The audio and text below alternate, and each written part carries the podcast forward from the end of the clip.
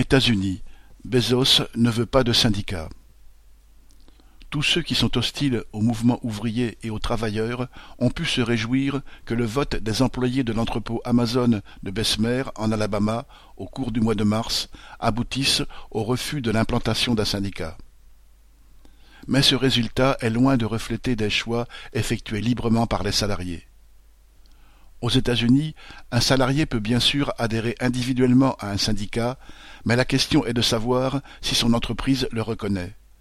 Dans ce cas, elle est considérée comme syndiquée et tous ses salariés sont automatiquement adhérents du syndicat reconnu comme leur représentant face au patron, notamment lors des négociations du contrat de travail collectif.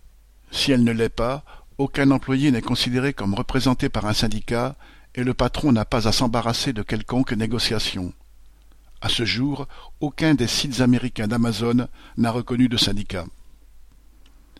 Il ne suffit pas que des travailleurs disent qu'ils veulent se syndiquer pour surmonter l'opposition du patron.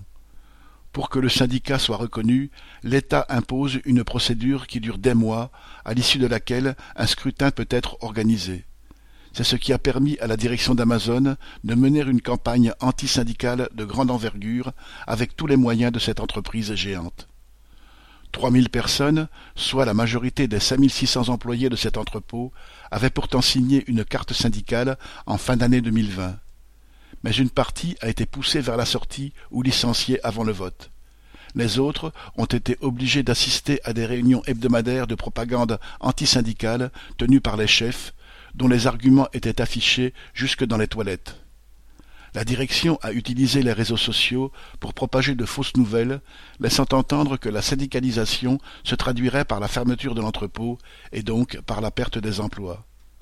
Dans cette atmosphère, la plupart des travailleurs ont préféré ne pas prendre part au vote, tandis que 738 ont voté en faveur du syndicat.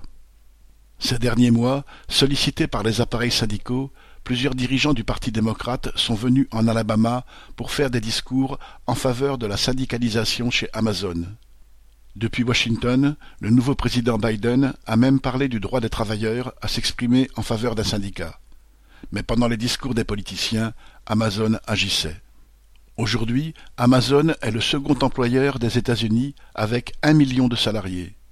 Leur exploitation est telle que la plupart d'entre eux restent moins d'une année dans ces entrepôts mais la pression du chômage, qui a considérablement augmenté depuis un an, permet à Amazon de les remplacer aisément malgré des conditions de travail exténuantes. Profiter de la misère qui s'étend pour renforcer l'exploitation. C'est ainsi que le principal actionnaire d'Amazon, Jeff Bezos, est devenu l'homme le plus riche des États-Unis. Lucien Détroit